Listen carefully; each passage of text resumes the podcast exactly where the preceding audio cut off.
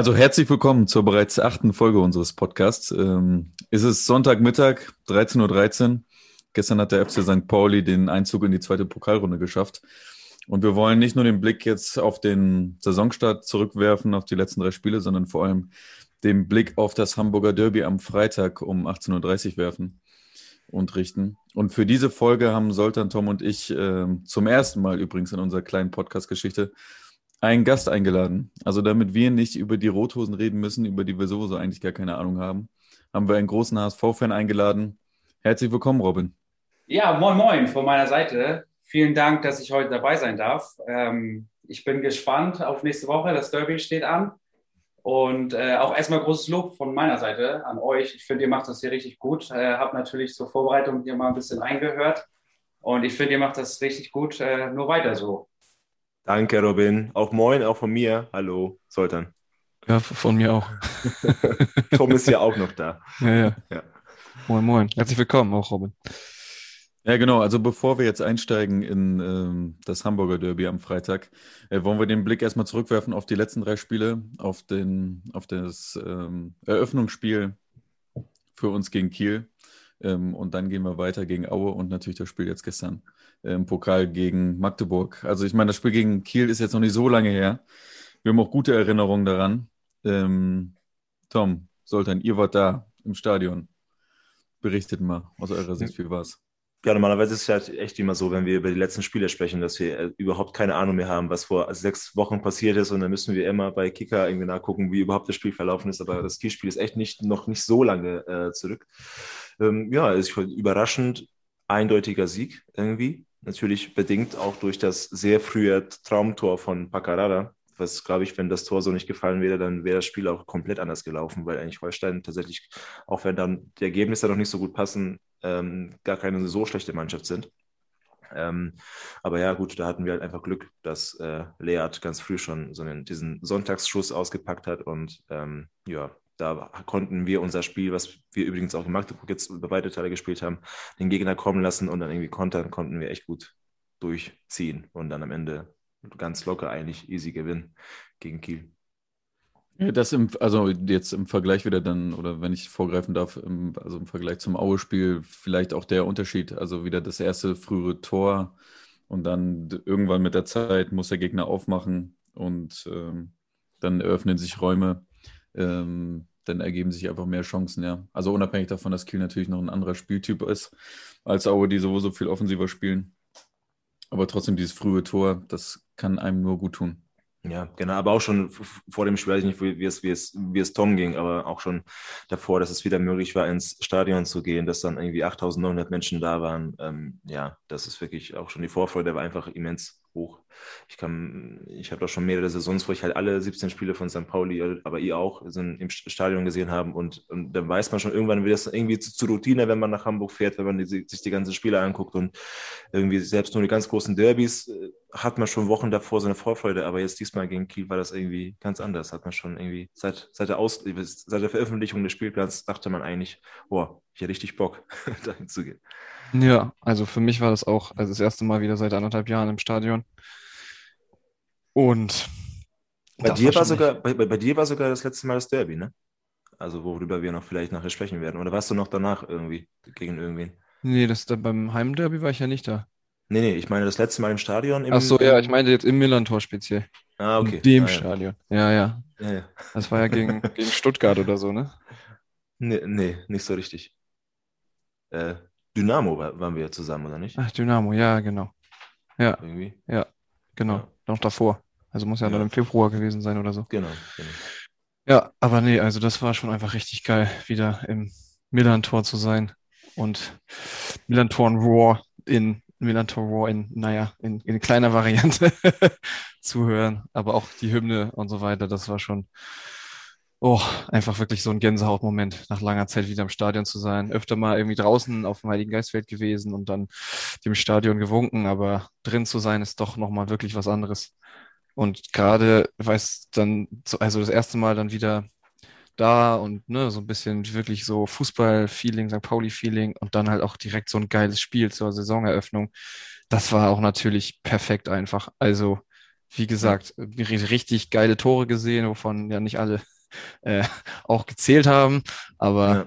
das ist ja dann ähm, bei dem Ergebnis nachher eigentlich auch zweitrangig. Ähm, ja, also das war schon, schon gut. Ja. Vor allem schon beim Tor von Paccarada. Wir saßen da direkt, also so, nicht auf der Höhe, aber wir konnten da ganz gut äh, raufgucken und ich habe das super lange gar nicht geglaubt, dass der Ball halt echt reingeht, weil der, der, der, war so gut, also der war so getroffen, also so weit, so weit geschossen, da dachtest du so, also von dieser Entfernung siehst du jetzt Milan-Tor jetzt auch nicht zwingend jede, jede, Saison viele Tore und da dachtest du, ja, das wird schon, das wird doch nicht, das wird doch nicht und am Ende passte das halt ziemlich gut und ja, so kann die Saison auf jeden Fall beginnen, dachten wir. Ja, äh, das war wirklich fast wie in Zeitlupe irgendwie, ne? weil die einfach, der ja, hat einfach. So eine lange Flugbahn, der Ball, dass du wirklich genau beobachten konntest und ja, äh, er kam immer weiter und immer weiter und ja. der Keeper sprang vorbei und dann ging er ins Netz. Das war wie im Film einfach. ist schon was ich, was ich nicht weiß, ist es jetzt, wird das jetzt zum Tor, also wird ähm, das Tor zum Tor des Monats Juli irgendwie äh, zur Verfügung stehen oder ist es jetzt mit August wäre das dann zusammengemischt, weil irgendwie Juli noch nicht so viele Spieler waren. Wisst ihr da irgendwas darüber? Weil eigentlich ist es, äh, müsste eigentlich nominiert werden. Ich habe keine Ahnung, ich weiß es nicht. Um ja, ehrlich zu sein. Keine Ahnung. Robo, weißt du da was? Ich habe es gesehen erstmal. Ähm, klasse Tor. Äh, schönes Wetter hattet ihr ja auch an dem Tag. Ähm, ja. Überragendes Spiel. Ähm, Holstein Kiel muss man sehen kann man das jetzt überbewerten, unterbewerten? Wie sind die drauf? Ähm, aber alles in allem tolles Spiel, muss ich auch sagen, ja. Ja, wäre natürlich echt, also, sorry, sollte man bitte. Nee, nee, nee, erzähl, erzähl, erzähl.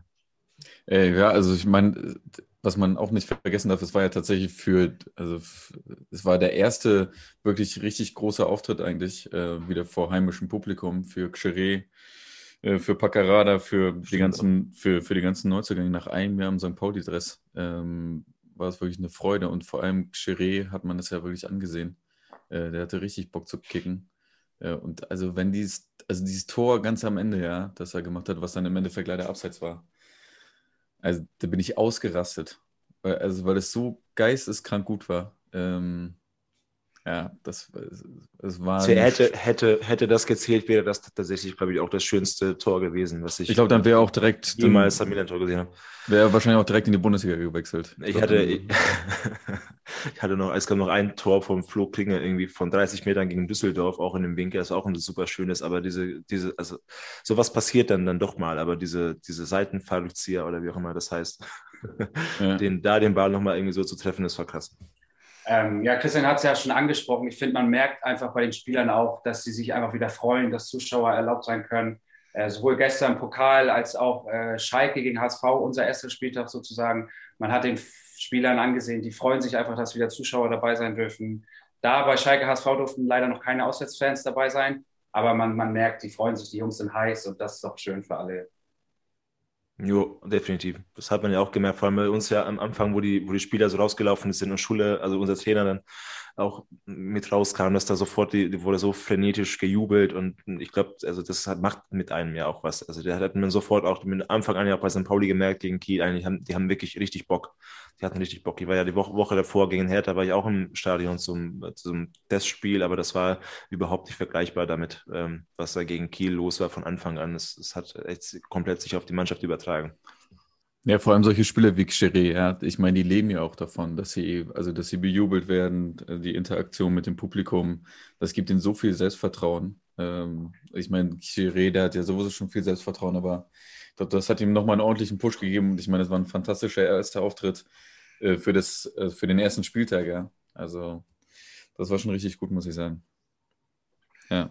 Könnt ihr euch noch an die zweite Halbzeit erinnern, an das an das zweite Tor? Ja, also ich kann mich erinnern, dass das äh, zweite Tor eigentlich von Chile relativ unspektakulär war. Umso spektakulärer war die Vorarbeit von Becker. Ob das jetzt irgendwie ja. gewollt war, der Pass, oder irgendwie nur durchrutscht, das weiß man jetzt nicht. Ich glaube eher, es war ein Schuss, was ab, also es irgendwie abgerutscht ist, aber dennoch äh, relativ unspektakuläres Tor. Äh, aber da musste auch erstmal stehen, wo, wo Chile stand. Und ja, danach kam eigentlich, so viel ist ja auch gar nicht passiert. Ich meine, Holstein hatte ab und zu mal nach vorne irgendwie ähm, Akzente gesetzt, aber ich fand, gerade wenn wir schon einen HSV-Fan dabei haben, also ich fand Jan Fiete Arp einfach unfassbar enttäuschend. Also ich habe, er hat gesagt, noch weniger geliefert, als ich sowieso von ihm erwartet hätte. Also es war sehr, sehr schlecht, auch sehr, sehr zweikampfschwach. Ähm, Und ich, ich hätte dann irgendwie echt gedacht, weil der wurde auch schon beim Aufwärmen tatsächlich ab und zu, als er am Ball war, als er, als er am Ball war, ein bisschen ausgepfiffen. Man erinnert sich so an seine HSV-Vergangenheit, man, man, erinnert sich an seinen äh, Fuck St. Pauli Profilbild auf Instagram und so alles. Und ähm, ich hätte echt gedacht, so weil er so krass ausgepfiffen wurde, dass es was mit ihm macht und dass er so ein bisschen irgendwie dadurch ein bisschen galliger wird und in den Zweikämpfen das irgendwie zeigen möchte, aber irgendwie, nö, also gar nicht. Vor allem ja Gegen Medic hatte er auch einen schweren Stand. Ja, hat er überhaupt kein, überhaupt kein Land gesehen. Ich kann mich noch erinnern, wo 2017 war ich einmal selbstverständlich zufällig im Volkspark mit dem Bundesligaspiel HSV gegen Stuttgart wo, wo ähm, Fiete Ab auch noch ein richtig geiles Spiel gemacht hat, wurde auch von Kicker zum Spieler des, äh, vom, äh, zum Spieler des Spiels gewählt, machte auch ein Tor und da war er, glaube ich, irgendwie 18 Jahre alt oder so und du hattest das Gefühl, aus dem wird der nächste Weltklassenstürmer aus Deutschland sein. Aber irgendwie hat sich seitdem bei ihm einiges in die falsche Richtung entwickelt. Ja, ja, unser Junge sozusagen, unser Hamburger Junge, äh, sehr interessante Personalie. Ich bin auch gespannt, wie er sich jetzt noch weiterentwickelt. Gestern gegen äh, Flensburg-Weiche saß er auch das erste Mal auf der Bank. Also das Vertrauen, was ihm der Trainer gegeben hat, hat er so ein bisschen verspielt jetzt in den ersten Spielen. Es ist natürlich ein, ein Umbruch oder es ist natürlich ein Unterschied von der dritten Liga in die zweite Liga. Das ist nochmal eine ganz andere Liga. Ähm, ich bin gespannt, wie es mit ihm weitergeht. Er hat Potenzial, er hat Talent, man sieht, er hat eine gute Technik. Aber so richtig durchsetzen konnte er sich bisher noch nicht. Ich bin gespannt, wie es da weitergeht. Aber sein Wechsel zu Bayern habt ihr wahrscheinlich HSV-Fans auch nicht zwingend verstanden, oder? absolut nicht, nicht, absolut nicht, absolut nicht. Aber wir wissen auch, es muss Geld verdient werden in dem Business. Und wenn man sich den Vertrag angeguckt hat, den er da bekommen hat, ja, kann man es schon verstehen. Auch allein das Trainieren. Da hat er am Anfang gedacht, ich trainiere mit der ersten Mannschaft mit. Das hat sich auch nach wenigen Wochen, nach wenigen Monaten gelegt. Dann hat er ja gar nicht mehr damit trainiert, ist sofort in die zweite gegangen. Ja, ja. Er hat sich das alles anders vorgestellt, hatte jetzt am Ende auch viel Verletzungspech gehabt. Man muss sehen. Ich bin gespannt. Ja, ja aber vor allem, er ging ja, er ging ja, hätte er nach seiner, nach seiner Bundesliga-Saison, also wo ihr, ihr abgestiegen seid, das war seine erste Saison hätte, wäre er danach zum Bayern gegangen, wo er wirklich echt einen Lauf hatte, hätte ich das noch mehr verstanden. Aber da hatte er zwischen, zwischen dieser ersten Saison und zwischen seinem Wechsel zu Bayern hatte er eine ganze Zweitligasaison, wo einfach richtig schlecht war. Ich glaube, hatte ein einziges Tor gemacht gegen Karlsruhe am letzten oder gegen Duisburg am, am, am letzten Spieltag oder irgendwie sowas, wo er dann noch irgendwie vor der, vor der Nordtribüne irgendwie so äh, fast geheult hat oder so, weil er es emotional war für ihn, wie auch immer. Aber auch in dieser einen, in der ersten Zweitligasaison von euch fand ich ihn auch bei den beiden Spielen gab er auch gegen St. Pauli, fand ich. Also hättest du auch eigentlich jemand anders auch aufstellen können. Und dann ging er noch zu Bayern. Also habe ich wenig, echt nicht so richtig verstanden. Sollte dann spult ihr wieder die Kicker-Daten ab oder so. Ich habe gar keine Ahnung, was ich wieder wie, wo, wann. keine Ahnung. Da hat er eine Saison dazwischen, wo er nur ein Tor gemacht hat. Keine Ahnung. Ja. Da, dafür bin ich da, Christian. So, das, ja, das, ist der Statistiker. Ja, es ist wirklich eine spannende Personalie und es wäre typisch gewesen, muss ich sagen, wenn das jetzt bei Holstein mit ihm wirklich geklappt hätte von Anfang an, weil bei Holstein, die kriegen es ja irgendwie hin, ähm, wieder Spieler aufzurappeln, wieder Spieler gut zu machen. Das er hat jetzt wirklich nicht überzeugt in den ersten Spielen, hat gestern das Tor gemacht gegen Weiche Elfmeter, muss man auch sagen, Chapeau, dass er sich den Ball da nimmt und den echt souverän reinmacht hoffentlich gibt ihm das Auftrieb. Ich natürlich als Hamburger bin voll auf seiner Seite, hoffe, dass er sich da noch berappeln kann und wirklich sein Potenzial noch zeigen kann, was er wirklich hat. Ja, gut, dass irgendwelche Spieler sich dann bei Holstein wieder aufrappeln, kennen wir als St. Pauli-Fans seit Marvin Duksch auch eigentlich ziemlich gut, weil er auch von uns dann ausgeliehen wurde. Bei St. Pauli gar nichts gerissen, ähm, bis auf ein Tor gegen Lübeck. Ein Tor gegen Lübeck, das fand Holstein auch ziemlich geil. Da dachten sie auch sofort so, ja, den holen wir uns mal. Und dann war er, wurde er, glaube ich, in der dritten Liga auch fast, fast Torschützenkönig und dann ein Jahr später in der zweiten Liga hat Torschützenkönig. Also der kann ja noch was werden mit Jan Fiete, aber wie gesagt, ähm, Warte, ich muss da noch mal kurz einhaken. Ja, hat, muss, hat, bitte. Hat, hat Arp das, äh, war das der Elfmeter dann zum 3-2? Oder? Das, nee, das zum 1-0, das Wichtige. Also zum 1-0, ja, okay, genau, okay. am Anfang. Ja, okay. Genau. Ich dachte, also jetzt rein psychologisch, wenn er sich da, wenn er das 3-2 gemacht hätte, ganz am Ende, das wäre natürlich krass gewesen. Aber okay, ja. zum 1-0 auch schon nicht schlecht. Hm. Sehr gut. Ja, okay, kommen wir wieder, kommen wir wieder zurück. Oder Tom, bitte. ja, nee, ich wollte genau auch gerade zurückkommen, nochmal wieder zum, zum Spiel gegen Kiel, weil äh, beim dritten Tor, das, äh, das war ja auch, äh, Burgstaller hat das ja gemacht, das war auch so eine Kontersituation.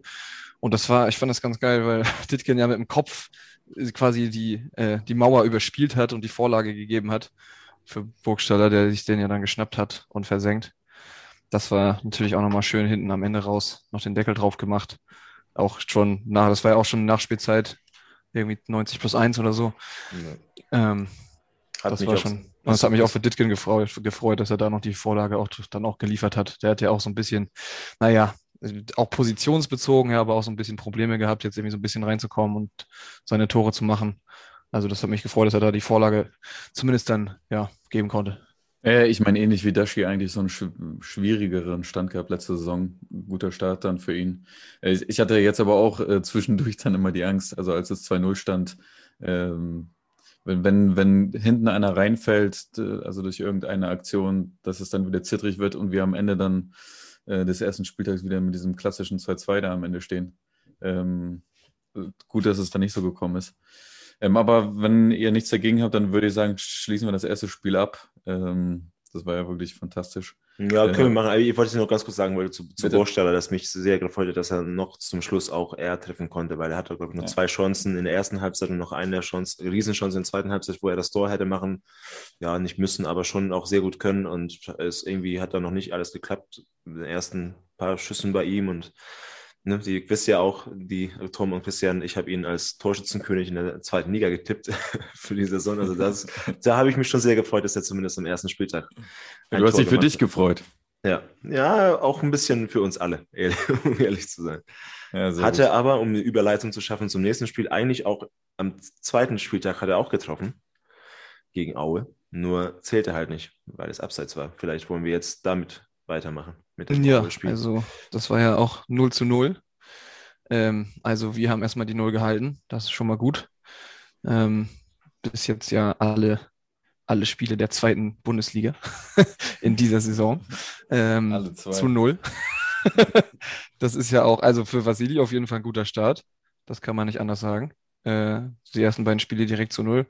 Die, also die, die wichtigen Spiele. Äh, und ähm, aber Burgstaller stand in, in, dem Spiel öfter mal im Abseits. Ich weiß nicht, wie oft da er mit Abseits zurückgepfiffen wurde. Also das ist mir zumindest in dem Spiel aufgefallen. Ähm, wo ich dann aber jetzt auch ein bisschen drauf geachtet habe, jetzt auch gegen Magdeburg gestern. Und da, also, da war, glaube ich, fast nie im Abseits. Also er hat anscheinend sich wieder ein bisschen zurückfallen lassen nach dem, äh, nach dem Spiel. Aber ja, äh, puh, 0 zu 0, Aue. Ähm, war, was wisst ihr noch von dem Spiel?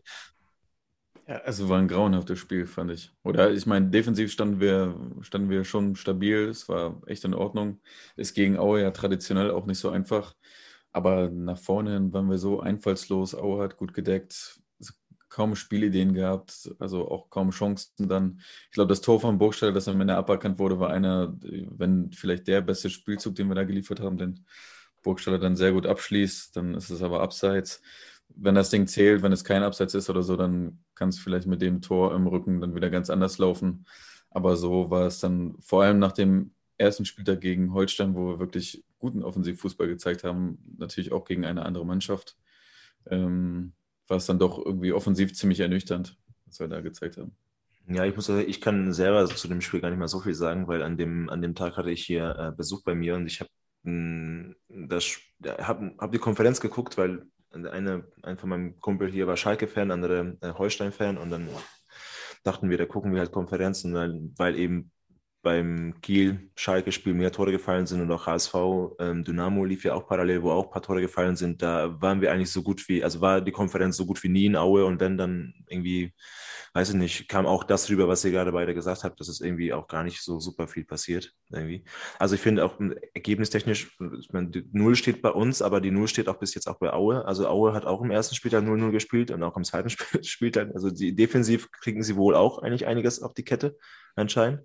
Dass du da kein Tor schießt, das kann ja mal dann wohl, wohl passieren. Dass sie keins bekommen haben, das ist dann halt auch ganz gut, wie Tom meinte. Ich finde generell, du kannst, es gibt es gibt kein Zweitligateam, auch nicht der HSV, auch nicht Schalke, auch nicht Bremen, der einfach auswärts mit einem Punkt eigentlich nicht leben kann. E-, egal wo eigentlich. Also ich glaube, du, du es gibt sehr wenige Teams, bis auf wirklich gar keine, würde ich fast schon sagen, die wirklich auswärts fahren und sagen, dann müssen wir jetzt auf jeden Fall gewinnen. Ein auswärts ist mhm. Punkt immer gut. Wenn das Spiel natürlich doof läuft und dann hätte es gewinnen können, dann kann man sich im Nachhinein drüber ärgern.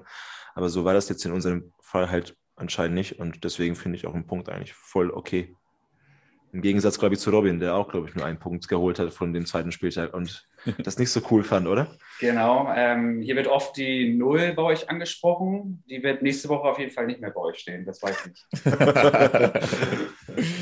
Also, Endlich geht's also, los hier. Also ich muss auch sagen, ich bin mir auch ziemlich sicher, dass die Null bei uns vorne nicht stehen wird nächste Woche. Da kann ich auch, da komme ich mit dir mit. Ja, aber die Nullen haben wir sowieso und bei uns nicht in der Aufstellung. Ich weiß nicht, wie das beim HSV ist. es, es, kommt Feuer langsam rein, ich merke das schon. Es kommt Feuer langsam rein. Äh, aber also, ja, ich meine, dann können wir Aue oder die Akte Aue auch relativ schnell schließen. Ich habe mir das tatsächlich in voller Länge gegeben, 90 Minuten. Äh, das Einzelspiel. Aber es, ich, im Nachhinein hätte ich vielleicht auch lieber Konferenz schauen sollen. Also es ja, war wirklich. Ja, aber wie war da so dein Eindruck, Robin? Äh, jetzt, ich glaube, Aue hast du sehr wahrscheinlich nicht geguckt, weil der HSV parallel spielt. Ich habe auch die Konferenz geguckt. Finde es ehrlich gesagt traurig, wenn hier die, äh, die St. Pauli-Fans sagen, ich gucke lieber die Konferenz anstatt das eigene Spiel. Das wäre bei mir nicht so. Also da würde ich zu meinen Freunden sagen, zu meinen Schalke-Freunden, zu meinen äh, Holstein-Freunden würde ich sagen, guck woanders. Ich gucke die Raute. Äh, ihr müsst woanders gucken, aber okay, dann habt ihr eine andere Mentalität. Ähm, ja, aber du heißt, hast ja offen, offensichtlich hast du ja auch die Konferenz geguckt, hast du ja erzählt. Oder nicht?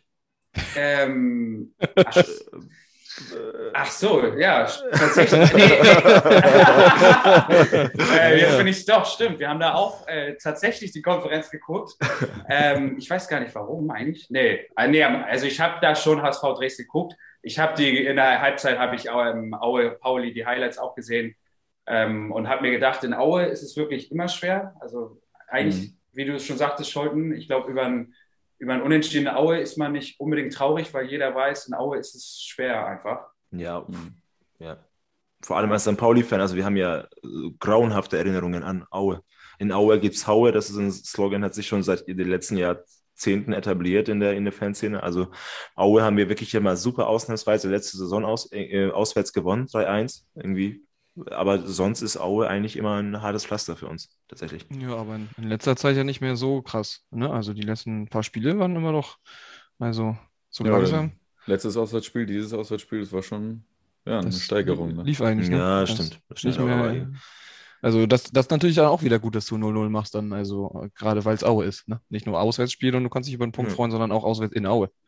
Ja, ja, vor allem auch mit einer neu aufgestellten äh, Innenverteidigung, also mit Medic ähm, ja, hat auch gut gemacht, fand ich. Also nicht ja. nur jetzt im Spiel gegen Kiel, sondern auch gegen Aue hat er mich gut, hat er gut verteidigt, hatte keine schweren, keinen schweren Lapsus drin, sondern hat echt richtig zweikampfstark ähm, und solide verteidigt. Ähm, ja, aber dann schießen wir Aue jetzt und dann kommen wir, kommen wir zu gestern, zum ersten Pokalspiel, der erste Pokalrunde gegen Magdeburg. Da war, waren Tom und Soltan ja auch wieder anwesend, sind nach ja. Magdeburg gefahren. Auswärtssieg? Bitte. Ja. Schildert äh, mal eure Eindrücke. Ja, Soltan und ich sind mit der Bahn runtergegurkt. Ähm, und auch wieder ähm, hochgegurkt. Und heute, heute Morgen auch wieder hochgegurkt. Also wir sind auch gerade frisch, deswegen ist meine Stimme auch noch ein bisschen angeschlagen von gestern. Ähm, wir ja, sind auch gestern auch früh hingereist und heute Morgen auch früh zurück. Aber wir haben echt den Tag äh, gut äh, verlebt in Magdeburg. Das vielleicht aber auch daran lag, dass wir uns nicht unbedingt als St. Pauli-Fans zu erkennen gegeben haben in der Innenstadt. Wodurch ähm, aber auch irgendwann wieder klar war, dass wir irgendwie St. Pauli-Fans sein sollen, weil ja. alle Magdeburg-Fans irgendwie blau getragen haben und irgendwie irgendwann wurden wir auch sogar darauf angesprochen, so du seid ihr eigentlich irgendwie St. Pauli-Fans, weil in so einer blauen Masse, gerade nach dem Spiel auf dem Weg zum Bahnhof, da waren wir die Einzigen, die keinen Blau getragen haben. Ja. Ja, und wir waren, sind zum Stadion hingelaufen mit Bier in der Hand und ne, wieder vom Stadion weg mit allen anderen. Das war also, glaube ich, schon ziemlich also auffällig. Bei Auswärtsfahrten immer einen Heimschal in der Tasche haben. ja, aber ähm, ja, und äh, noch, also bevor wir tatsächlich zum Spiel an sich kommen, wir waren positiv davon überrascht, dass es tatsächlich Bier gab im Stadion. Ähm, das hat auch geschmeckt, äh, wieder echtes Bier mit äh, Alkohol auch äh, beim Spiel konsumieren zu können.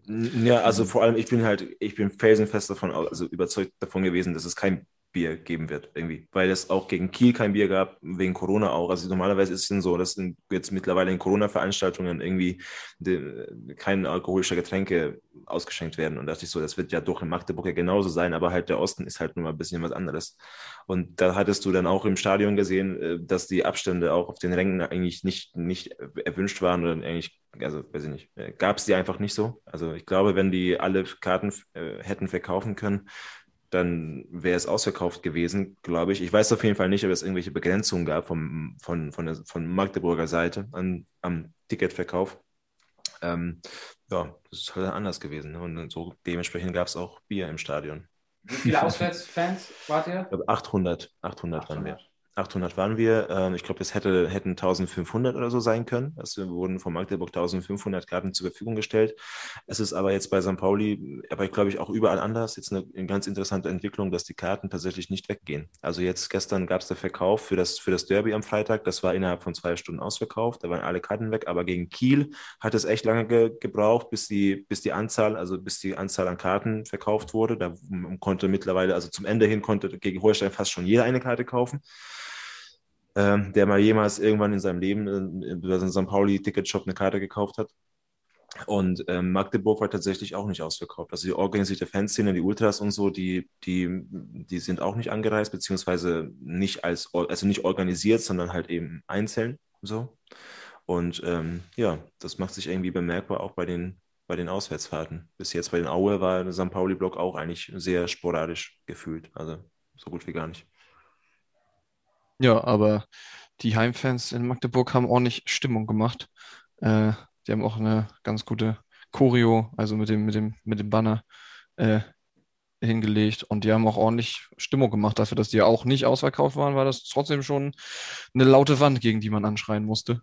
Also ich, ich, ich würde es auch sogar so sagen, also 14.500 Menschen können nicht lauter sein. Das geht nicht. Also ich glaube ich glaub nicht, dass es irgendeine Konstellation gibt, wo, wo 14.500 Menschen lauter sein können. Ich war auch schon vor drei, also ich habe euch schon mal eine Vorbesprechung erwähnt, ich war schon mal vor drei Jahren in Magdeburg zum, zum Auftakt der Zweitligasaison, ähm, wo die dann frisch aus der dritten Liga aufgestiegen sind.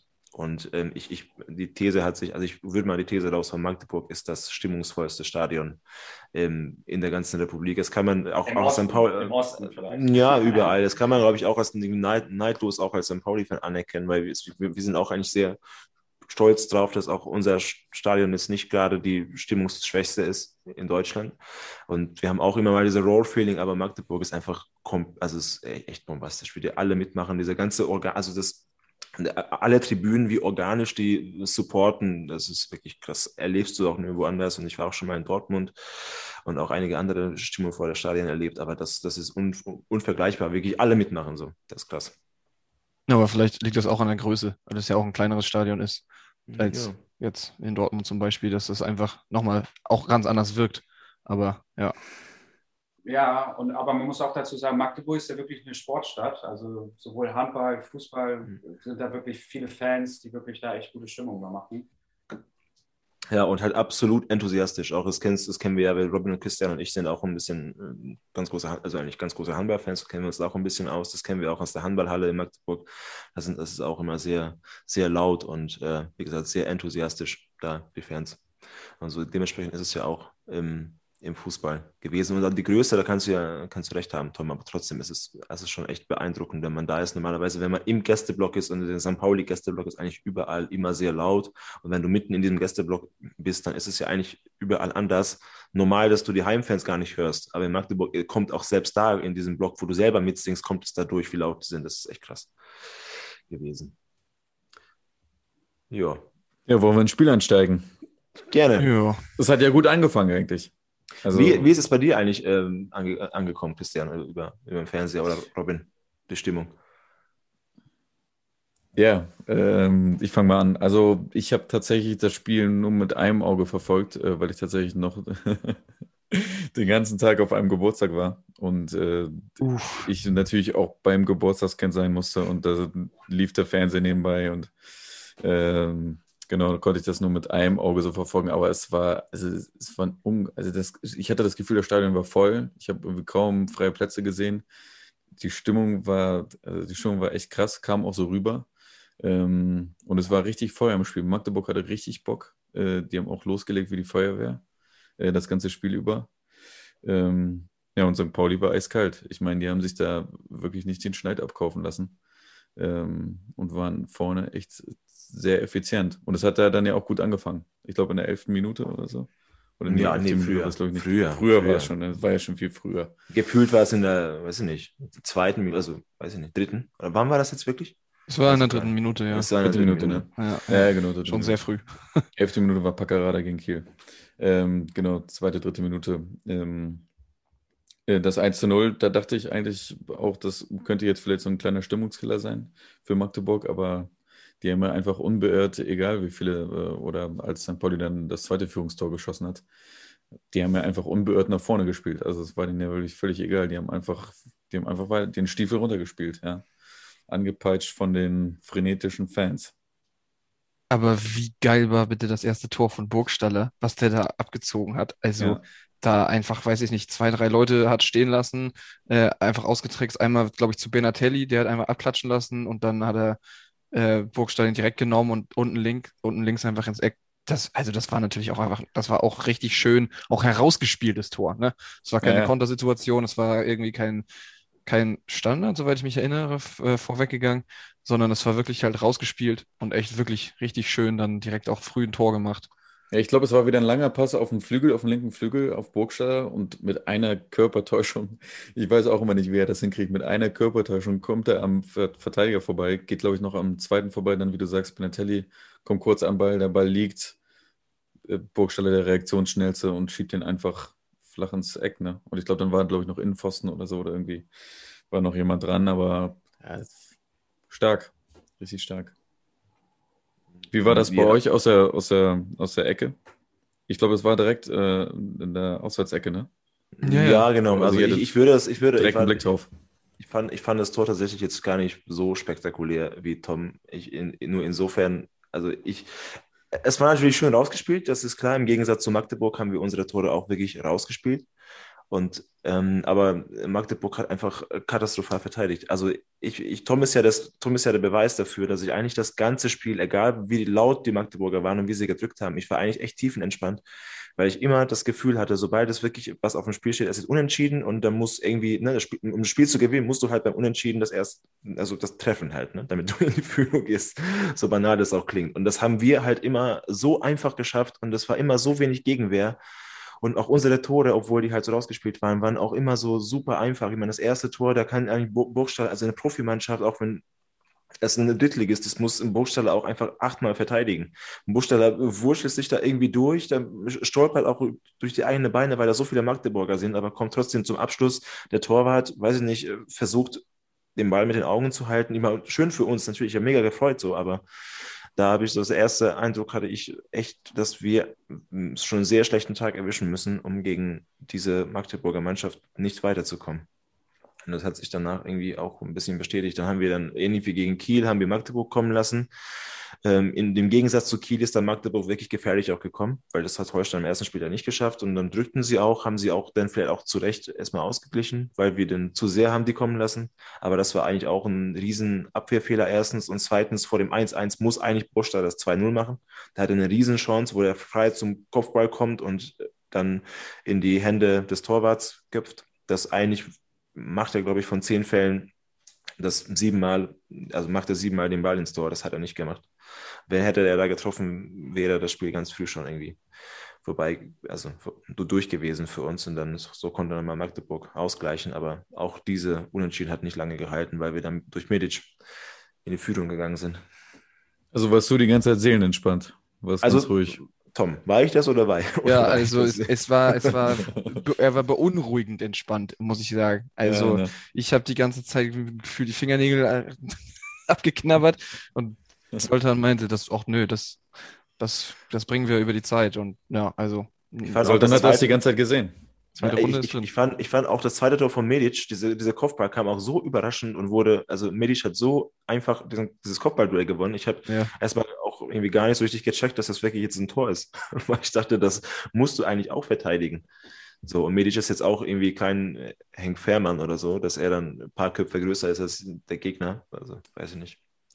Fand ich schon. Äh, Vielleicht ist es auch ein bisschen irgendwie arrogant oder so, das Magdeburg nicht zuzutrauen, weil wir so gut sind wir jetzt in der Abwehr auch nicht. Das haben wir jetzt ja auch gesehen. So, wir können auch den Gegner, wenn die auf uns kommen, dann können wir da mal ein paar Gegentore ver äh, verschulden. Aber ich hatte echt immer das Gefühl, dass wir das schon hinkriegen. Ja, aber gut, wenn, wenn wir einen Ball zwei Meter vom Tor haben, dann, dann muss man schon Ja. Einiges, ja, Es gab eine Phase beim 1, beim 1-1, beim Stand von 1-1, wo Magdeburg eigentlich das zweite Tor machen muss, das, wo Magdeburg das 2-1 machen muss, da schießt Conte übers Tor, das war wirklich aber das erste.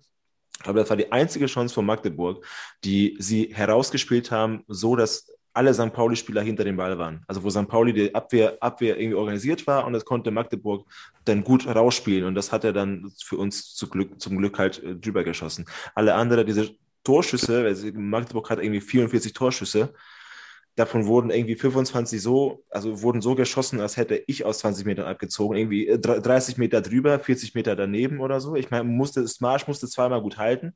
Das, das stimmt, da musste wirklich der zweimal dran, aber alle, ich glaube, von den 44 kamen irgendwie neun aufs Tor. Also es ist auch nicht so, dass da alle aufs Tor kamen. Also Ihr wisst das ja nicht, aber Soltan kann echt gar kein Fußball spielen. Also ich kann es wirklich gar nicht. Ja, also erstmal Glückwunsch zum Sieg, Jungs. Ähm, ich habe es auch so mit einem halben Auge geguckt und es war ja wirklich ein Fußballfest. Äh, Fans waren laut, äh, wirklich äh, ganz tolles Spiel. Der Kommentator ist auch komplett abgegangen die ganze Zeit. Aber was Soltan jetzt gerade gesagt hat, da kann ich nicht ganz zustimmen. Also wenn ich jetzt hier sehe, 15 zu 1 Schüsse, ähm, Eckbälle 20 zu 3. Also ich muss ganz ehrlich sagen, das war schon am Ende des Tages auch sehr glücklich. Aber auf der anderen Seite, Pokal, erste Runde, das ist völlig egal, Hauptsache man ist weiter. Ich habe natürlich ein bisschen gehofft, dass es noch in die Verlängerung geht, dass ihr vielleicht müde seid am Wochenende. Ging es leider nicht. Ähm, Glückwunsch zum Sieg, aber sehr glücklich. Ja, aber ich, meine ich, also ich, ich finde, Magdeburg, ich sage es sehr glücklich, würde ich nicht sagen. Ich würde, was ich dir gestern auch schon geschrieben habe, Magdeburg hätte einfach die Verlängerung verdient, weil wir am Ende viel, sie haben viel zu sehr kommen lassen. Das stimmt ja schon. Aber es ändert nichts an der Tatsache, dass erstens Magdeburg unfassbar offensiv schwach war. Das war Einzige, was sie hatten. Und das hatten sie. Und das respektiere ich auch an denen, war deren Leidenschaft. Das haben sie richtig alles mit nach vorne, durch die Fans wurden sie getrieben, aber hatte kein einziges Mal das Gefühl, dass sie wirklich hier was rausspielen, war das eine. Und zweitens, ich glaube, wenn du wirklich so, ähm, so schwach verteidigst und St. Pauli aus so wenige Toren so viel machen kann, dann hast du das auch tatsächlich nicht verdient, weil Abwehr gehört irgendwie auch so ein Fußball halt dazu und du kannst ein Tor glücklich schießen, du kannst auch irgendwie, wenn du Elfmeter kriegst oder so, kannst auch nochmal wegen zwei Tore glücklich schießen, aber drei Tore kannst du irgendwie nicht glücklich schießen und es war allen drei irgendwie super, einfach. Aber trotzdem hast du schon insofern recht, wenn Magdeburg das 3-3 macht, wo, wo, auch sie kurz davor waren, 20 zu drei Ecken, habe ich noch im Leben nicht gesehen, glaube ich, dass eine Mannschaft 20 Ecken tritt. Mhm. Da kann man sich eigentlich auch nicht meckern. Aber das war eher so mehr selbstverschuldet als irgendwie, weiß ich nicht, durch die Klasse der Magdeburger erzwungen oder so.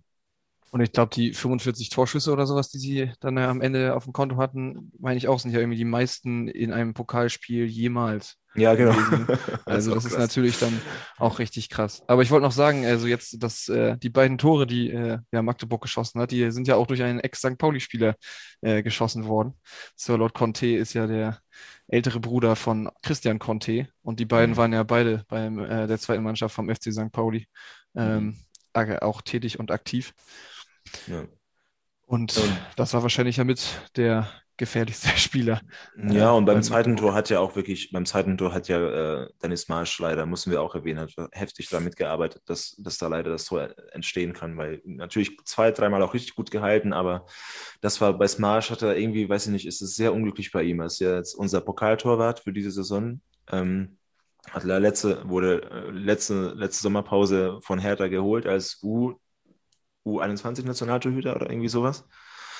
Und ähm, bis jetzt, wo er in den Pflichtspielen gespielt hat, letzte Saison gegen Hannover, hatte er ein, zwei Patzer gehabt. Ähm, dann hatte er jetzt, wo er wieder in Magdeburg gespielt hat, wieder einen, einen riesen, riesen Bock geschossen, was ihm eigentlich dann so nicht passieren darf, wenn er so wenige Chancen hat, sich zu zeigen und Schule davon zu überzeugen, dass eigentlich er nicht nur auf dem Trikot die Nummer eins ist, sondern auch wirklich.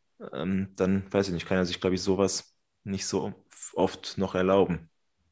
Vor allem, wenn es, also ich meine, wenn, wenn wir jetzt uns einfach nur mal vorstellen, wir hätten das Spiel jetzt vielleicht doch verloren, äh, dann würden wir über die Personalie Dennis Marsch nochmal ganz anders reden. Ne? Ich meine, so haben wir jetzt gewonnen und es ist, also ich meine, es war jetzt kein fantastischer Auftritt von ihm, aber es ist in Ordnung. Ähm, aber wenn wir verloren hätten, dann wäre es, glaube ich, echt nochmal, würden wir nochmal eine ganz andere Fehler, Fehleranalyse machen. Ja, das stimmt auch. Ja, aber es ist auch irgendwie so ein bisschen zweischneidiges Schwert ne, mit Smash. Also irgendwie braucht er Spielpraxis, braucht Spielzeit, um irgendwie besser zu werden. Andererseits, wenn er spielt, dann hat er irgendwie doch immer so hier den einen Patzer und da und dann, das kann halt auch einfach wirklich auch schnell schief gehen, wo du dann wirklich dann das mhm. Spiel verlieren kannst. Das ist natürlich gut, dass wir dann einfach mehr Tore geschossen haben äh, am Ende und immer noch eins nachgelegt haben. Ne? Wie so Soltan auch schon meinte, dass immer, wenn die ausgeglichen haben, dass wir immer noch eins draufgesetzt haben in relativ kurzer Zeit. Ähm, und die haben kommen lassen und einfach nur, wenn es sein musste, dann hat man eins geschossen. Ähm, und sonst hat man wirklich kommen lassen, wie man ja sieht an der Torschuss- und Eckenstatistik. Ich, ja, ich sehe ehrlich, ehrlich gesagt bei Smash auch ganz krasse Parallelen zu Lukas Daschner, natürlich auf einer anderen Position, dass er irgendwie mit riesengroßen ähm, Hoffnungen und Erwartungen hierher gekommen, eigentlich auch in einem anderen Verein auch ziemlich gut performt, auch ein junger Spieler mit Riesenpotenzial, aber irgendwie diese paar Einsätze, die sie kriegen, konnten die beiden jetzt noch nicht so, noch nicht so richtig nutzen. Und bei Daschner ist es natürlich noch trauriger, dass er sich jetzt verletzt hat und wahrscheinlich jetzt lange Monate noch nicht zur Verfügung stehen wird, weil er nun mal auch der einzige Ersatz, also Ersatzspieler ist für Kofi Chiré. Und Kofi Chile, wie lange er noch für St. Pauli spielt, vielleicht ist er jetzt noch in diesem Monat weg. Das würde ich auch nicht ausschließen. Dann, äh, da Schnee ist verletzt, dann muss man natürlich gucken, ob man da noch irgendwie im Transfermarkt tätig wird. Ich habe bei Smash und bei Dash habe ich auch immer das Gefühl, also dass der Druck auch von außen, also ich meine, das sind beides total sympathische Spieler und alle wollen es so sehr und ich glaube, die beiden wollen es auch so sehr, dass es irgendwie gut funktioniert äh, und dass, es, dass, dass sie vielleicht irgendwann so diesen Brustlöser haben. Ähm, aber irgendwie funktioniert es einfach noch nicht. Und vielleicht liegt es irgendwie daran, dass es rein psychologisch einfach, dass sie dem irgendwie noch nicht gewachsen sind, dass alle das zu sehr wollen und dann verkrampfst du vielleicht in den entscheidenden Situationen. Ähm, mhm. Ja, und ich meine, jetzt das bei Daschner, das ist natürlich irgendwie mega scheiße im Training verletzt. Nicht so nice. Hm, ja, ähm, das, also das scheint ja wirklich so zu sein, dass man da nochmal irgendwie nachholen Bedarf hat irgendwie. Aber zumindest, äh, es war ja auch lange noch, äh, noch nicht klar, ob Kire eigentlich auch spielen kann, aber der Sport hat ja auch dann in der Startelf auch gestanden gestern. Das war natürlich auch schon mal wieder. Also, ja, hat alles seine Vor- und Nachteile. Wenn er jetzt gut spielt, dann ist er natürlich auch umso schneller weg. aber ähm, ja, so eine Verletzung ich, gönne ich ihm jetzt auch nicht. Nee, überhaupt nicht. Ja, also wenn ihr mögt, dann können wir jetzt den Rückblick abschließen und äh, wagen jetzt den Ausblick auf Freitag. Na, das, oder wem, wem wünschen wir ich uns? Bin schon wieder, ich bin schon wieder zu schnell. Wen wünscht ihr euch denn jetzt für die, für, die, für die zweite Runde?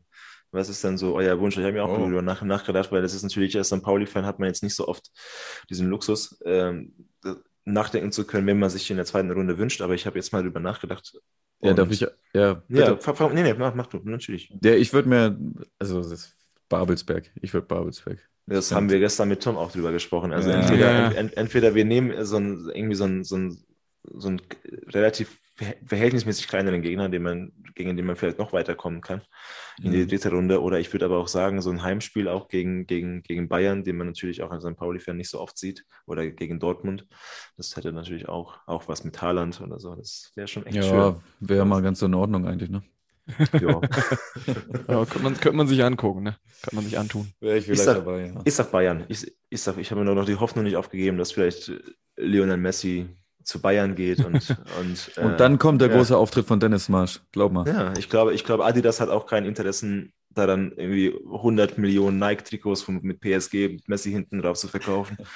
ja, das heißt, die, die, die machen sich, tun sich mit Bayern irgendwie zusammen, teilen das Gehalt und dann kommt Messi, Messi an, zu Bayern und dann in der zweiten Runde als Milan-Tor und wird von Medic umgeflext. Das ist schon sehr wahrscheinlich, dass Messi jetzt zu PSG geht, ne?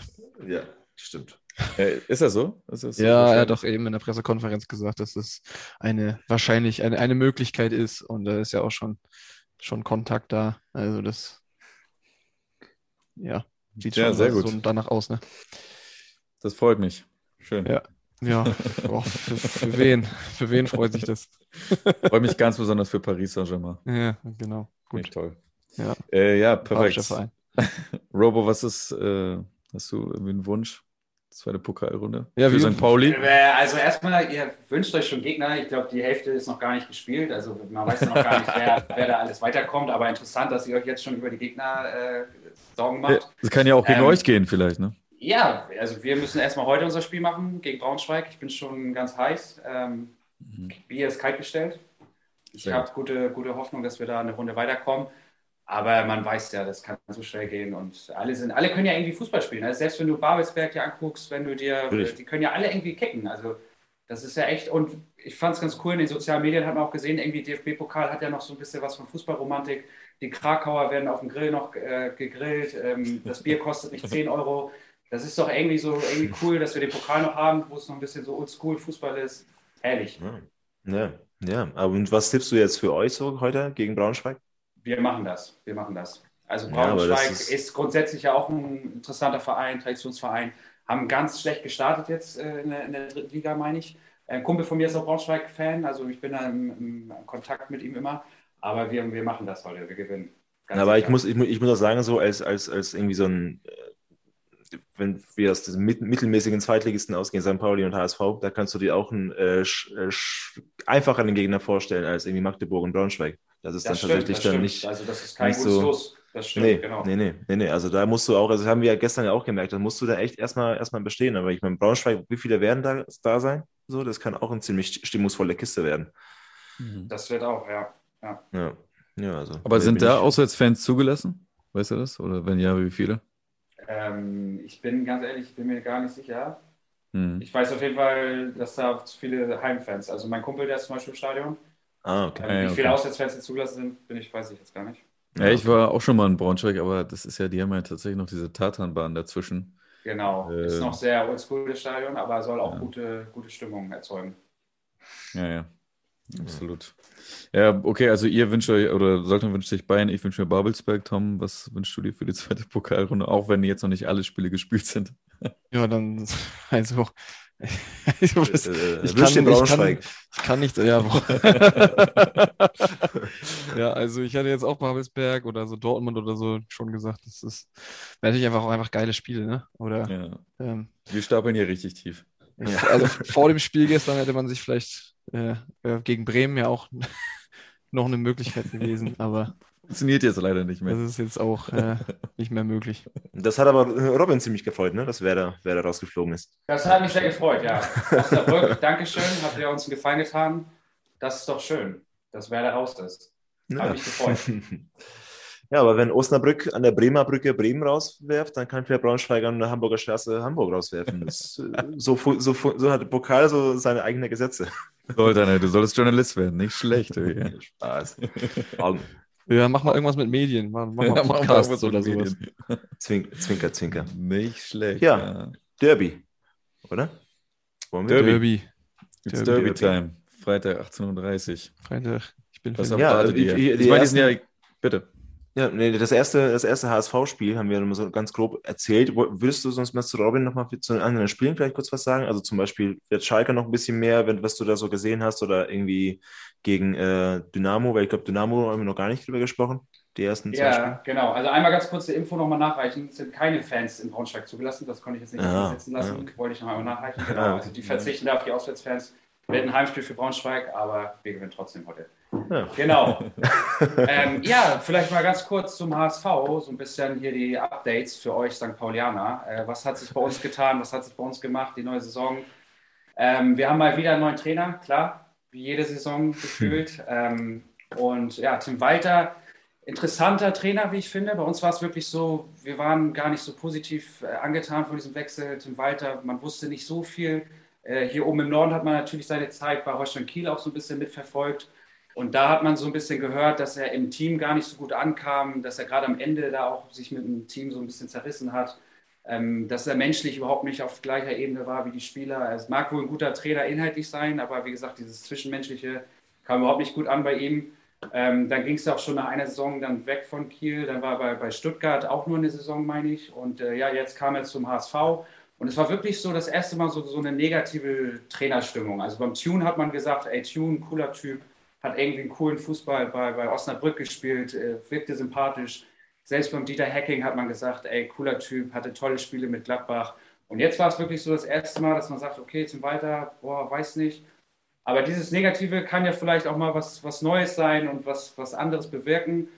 Und äh, ich muss wirklich sagen, jetzt so die Testspiele, auch das erste Spiel gegen Schalke und die eine Halbzeit gegen Dresden, haben mich doch schon positiv äh, überzeugt, muss ich sagen. Wobei ich bin auch mal ein bisschen vorsichtig. Wir werden sicherlich wieder in der Rückrunde einbrechen, wie eigentlich jede Saison. ähm, aber das hat schon, das war schon interessant zu sehen. Er spielt sehr offensiv. Ähm, ist auch interessant für neutrale Zuschauer jetzt die HSV-Spiele zu verfolgen, weil das schon ein sehr offensiver Spielstil ist. Also er steht beim eigenen Ballbesitz schon an der kompletten Mittellinie. Ähm, das war wirklich äh, interessant zu sehen. Und ja, also wie gesagt, Schalke, überragendes Spiel, wie ich finde. Ähm, wir, hatten, wir lagen 1 hinten, weil dieses offensive Spiel bewirkt halt auch viele Risiken. Wir wurden da einfach ausgekontert durch ein Tor von Simon Terodde. Aber selbst beim Gegentor habe ich zu meinen HSV-Jungs auch geschrieben, ey Jungs, ich finde, wir machen ein sehr gutes Spiel und ich meine, wir gewinnen das noch. Und äh, ich behielt recht, äh, 3-1 gewonnen, überragender Auftakt. Äh, alle haben schon wieder hier vom Aufstieg geredet, wie es ja so oftmals bei uns ja auch ist, muss ich ja auch mal ehrlich sagen. Äh, aber das hat mich schon wirklich positiv äh, überrascht. Dann Dresden, zweiter Spieltag. Ähm, erste Halbzeit auch wieder überragend, viele, viele Chancen herausgespielt. Ähm, ganz offensives Spiel wieder gemacht. Und dann so ein bisschen unser altes Problem. Wir führen dann 1-0, aber schaffen es nicht, das zweite zu, nachzulegen. Ähm, verwalten dann so ein bisschen, hatten überragende Chancen durch Robert Glatze, unseren neuen Stürmer. Ähm, aber haben es irgendwie nicht geschafft, das zweite zu machen. Und zweite Halbzeit komplett wieder in alte Muster gefallen, konnten gar nicht mehr was zum Spiel beitragen. Wobei ich muss auch sagen, Dynamo Dresden, also jetzt die ersten drei Spiele von Dresden, haben mich auch wirklich positiv überrascht. Äh, ich glaube auch, die werden nichts mit dem Abstieg zu tun haben. Ich finde, die machen sehr stabilen, stabilen Eindruck. Ähm, also wie gesagt, äh, relativ, eigentlich ähnlicher Auftakt wie bei euch. Mhm. Ein schönen Sieg, ein Unentschieden, was jetzt so wieder so lala war. Ähm, aber ja, kann so weitergehen. Ja, also ich habe das äh, Schalke-Spiel ja auch geguckt, aber nur die ersten zehn Minuten und ich war das eigentlich sehr überrascht, weil die ersten zehn Minuten war ich mir echt sicher eigentlich, dass Schalke das Spiel gewinnen wird, weil für mich waren die auch viel dominanter und viel mehr Ballbesitz und irgendwie in Zweikämpfe sind sie besser reingekommen und die führten auch schon relativ früh, glaube ich, 11., 12. Minute, das habe ich, das Tor von Terror, da habe ich gesehen und danach, ja, ähm, habe ich das Spiel nur noch so, also mit einem Auge verfolgt, weil ich noch was anderes machen musste und ähm, immer mal wieder so gehört, auch durch Dicker und so, dass der HSV es jetzt ausgeglichen hat. Also ist erstmal Elfmeter verschossen. Das fand ich auch schon irgendwie äh, interessant, dass sie wohl auch einen Elfmeter bekommen haben, dann auch irgendwie ausgeglichen und dann zum Schluss nochmal zwei Tore gemacht. Und das schien, schien aber wirklich, das, was alle Experten sagen, ist ein sehr verdienter Sieg gewesen zu sein. Und ich glaube, das auf, auf Schalke, das, das kann man, also das, ne, das ist schon stark. Das hätte, hätte ich persönlich jetzt im HSV nicht, äh, nicht äh, zugetraut. Und am zweiten Spieltag, ja. und am zweiten Spieltag hast du, glaube ich, absolut recht. Ich meine, Dynamo hat am ersten Spieltag auch locker 3-0 gewonnen gegen Ingolstadt, glaube ich. Also äh, Dynamo hat auch echt eine ziemlich gute Mannschaft wohl gefunden. Und da ist ja aber trotzdem klar, wenn ein Aufsteiger irgendwie im Volkspark spielt, dann stellen sie sich halt hinten dran und dann gucken sie mal. Und ich glaube, das ist halt ein bisschen eklig zu bespielen. So. Und das, das, das, das mit dem neuen Trainer noch nicht sofort ganz gut funktioniert, das ist dann auch so ein bisschen, so ein bisschen verständlich. Irgendwie. Ja, aber so wie du auch am Anfang gesagt hast, also man, man, da kann man auch immer unentschieden spielen, auch gegen Dynamo Dresden, das ist vollkommen okay. Aber so sind jetzt beide Teams relativ ähnlich gestartet mit einem Sieg und einem Unentschieden, also ein relativ gelungener Start eigentlich. Ja, und jetzt können wir am Freitag, oder ich bin schon richtig gespannt, muss ich sagen. Also so wie, so wie Robin auch sagt, also St. Pauli offensiv, der HSV auch das könnte echt ein offener Schlagabtausch werden und das könnte echt ein richtig gutes äh, Offensivspiel werden. Also so ähnlich wie bei Hamburg-Schalke, wo es, glaube ich, auch äh, dann hoch herging, was wirklich dann für den neutralen Zuschauer ziemlich gut mit anzusehen war. Ähm, sowas ähnliches erhoffe ich mir zumindest für Freitag. Äh, dann ist es zusätzlich noch ein Derby. Ja, das bringt Brisanz rein. Ähm, und ich weiß nicht, ist beim HSV irgendjemand verletzt oder könnt ihr auf alle zugreifen? Ähm, ja, vielleicht mal ein bisschen zu den Personalien. Ähm, also wir haben einen wichtigen Spieler, wie ich finde, der ist aktuell sehr lange verletzt äh, mit Stefan Ambrosius, Kreuzbandriss. Der hat für mich in der Rückrunde wirklich einen stabilen Eindruck auch in der Innenverteidigung ähm, gemacht. Der fällt leider aus. Dann haben wir mit Duziak auch noch, den kennt ihr ja auch noch gut, ähm, auch noch einen Verletzten. ähm, nee. Genau, da sollte nicht auch oft drüber gesch geschrieben über Duziak. Ich, ich halte eigentlich sehr viel von ihm. Du warst ja so ein bisschen geteilter Meinung. Ähm, und mit dem Joscha Wagnumann, der jetzt auch noch bei Olympia war, der fällt auch noch ein bisschen aus. Aber ansonsten können wir eigentlich auf alle zugreifen.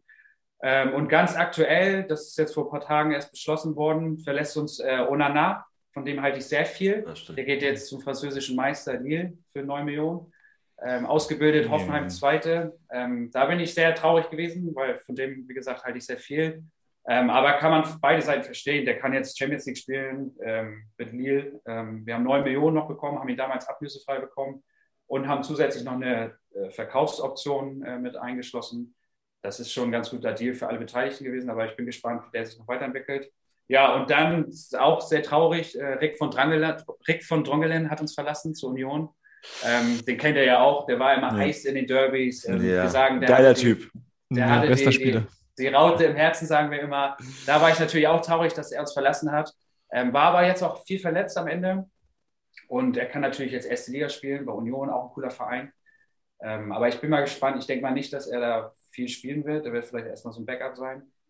Ähm, ja, und dann klar, Simon Terodde, Schalke, brauchen wir nicht drüber reden, wisst ihr auch. Ähm, war ich so ein bisschen geteilter Meinung. Klar, er wird jetzt auch wieder seine 20 Tore schießen in der Saison. Aber ich fand, am Ende hat man schon bei uns gemerkt, es lief sehr viel über ihn. Also es war wirklich so, wo ist Simon? Wir müssen über Simon Terodde spielen. Jetzt sind wir vielleicht ein bisschen ausgeglichener. Muss man sehen. Ja, Sven Ulreich ist wieder zurückgegangen bei Bayern. Muss ich ganz ehrlich sagen, habe ich auch nicht wirklich verstanden, warum wir uns den da damals geholt haben. Äh, wir haben mit Fernandes wirklich einen sehr souveränen Zweitligatorwart, der jetzt auch überragend auf Schalke gehalten hat. Ähm, der ist fußballerisch stark, auf der Linie ist er stark, wo er ein bisschen Probleme hat, ist so ein bisschen am Rauskommen. Ähm, aber da habe ich also, den Wechsel damals mit Ulreich eigentlich nicht so, nach, äh, nicht so nachvollziehen können. Der hat auch relativ viele Fehler dann auch bei uns gemacht letzte Saison. Ja, und dann ganz interessante Personalie, habe ich auch vorhin schon mit Soltan darüber gesprochen. Lidon Jung verlässt uns. Da waren wir wirklich alle sehr glücklich, dass er da zu Kräuter Fürth geht. Ähm, also von dem weiß ich nicht, dass Kräuter Fürth ihn da jetzt geholt hat und der jetzt sogar auch Startelf spielt bei, bei Fürth. Aber wäre typisch HSV auch, wenn er sich da jetzt durchsetzen würde, wenn er da jetzt eine überragende Saison spielen würde, wäre auch eigentlich typisch HSV. Ja, das waren jetzt so, so unsere Abgänge. Narei ist noch zu Düsseldorf gegangen, der gutes Spiel gegen Bremen gemacht hat. Da haben wir uns auch als HSV-Fans natürlich gefreut. Leider haben sie dann am Ende noch verloren.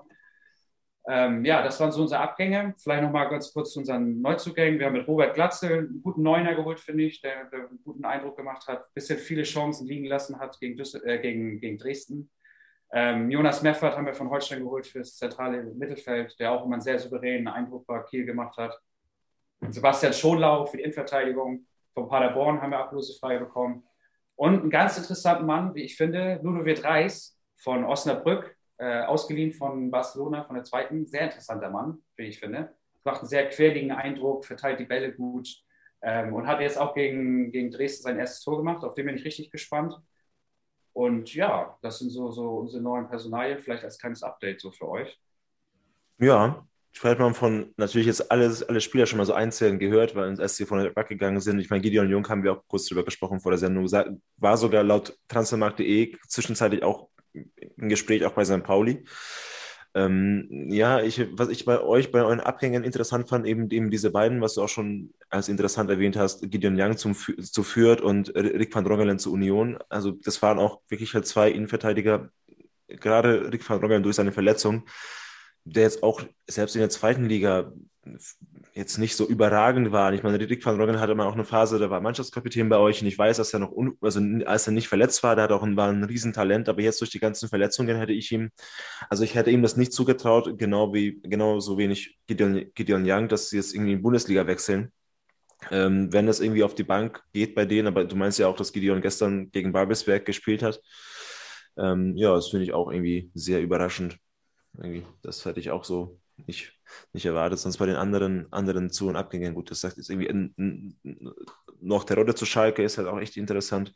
So, ich glaube, er hatte aber, was er zu euch ging, zum HSV, meinte er irgendwie, dass er nicht weggeht, bis ihr nicht aufgestiegen seid oder irgendwie sowas. Hat er immer noch einen Spruch irgendwie losgelassen, ne? dass er nicht mhm. geht, bis ihr nicht einen Titel oder irgendwas hat er erzählt, oder? Mhm. Meinte er da ja. nicht irgendwas? Weil irgendwie kann ich mich da irgendwas erinnern und dann, gerade als es ähm, eine Schlussphase der letzten Saison drauf ankam, ich glaube, der war dann auch so gut wie, hat er so gut wie gar nicht mehr getroffen, oder? oder halt auf jeden Fall viel seltener.